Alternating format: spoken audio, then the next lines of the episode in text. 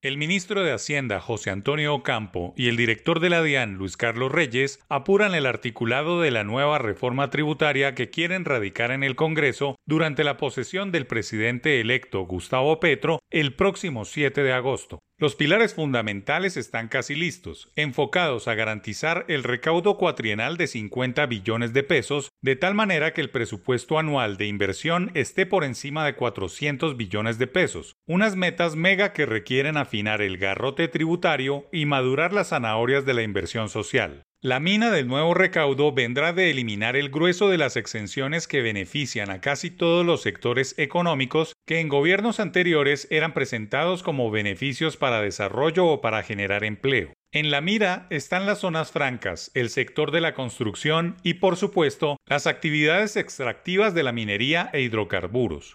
Durante 2021, las arcas del Estado dejaron de percibir 93 billones de dólares, casi 8% del PIB por las llamadas gabelas tributarias derivadas de tratamientos especiales gracias al lobby, deducciones y las onerosas exenciones que Ocampo y Reyes quieren acabar de tajo, tal como lo recomendó la Comisión de Expertos de Beneficios Tributarios el año pasado. Las nuevas autoridades económicas han reiterado que el país es inequitativo por los tratamientos especiales concedidos a contribuyentes, empresas y personas naturales, con el etéreo objetivo de estimular el crecimiento y generar empleo. El año pasado las exclusiones de bienes y servicios del IVA correspondieron a 72% del total del gasto fiscal. Los exentos en bienes y servicios fueron 22%. Todo un derroche en los ingresos a los que la nueva administración debe hacerles frente, y ha empezado por eliminar los días sin IVA, que eran un auténtico regalo del gobierno nacional de impuestos a las personas.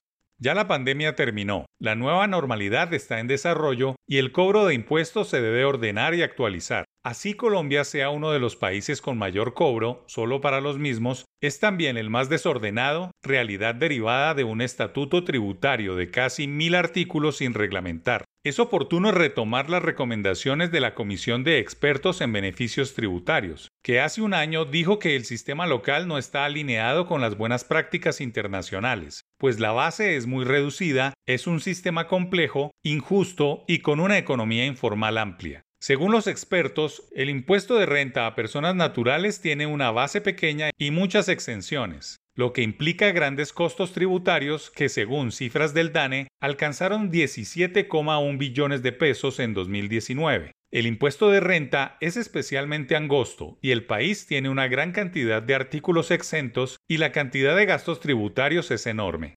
Las recomendaciones fundamentales en ese momento fueron que se reduzcan deducciones y exenciones que hay en este impuesto. El punto político y económico es cómo quitar las exenciones, pero sin desestimular o eliminar incentivos para hacer empresa. La construcción o la minería, pocos históricos de grandes exenciones, perderán la dinámica y los costos seguramente se elevarán, al tiempo que el desempleo puede dispararse en ese par de sectores que son dorsales para sostener el crecimiento de la economía.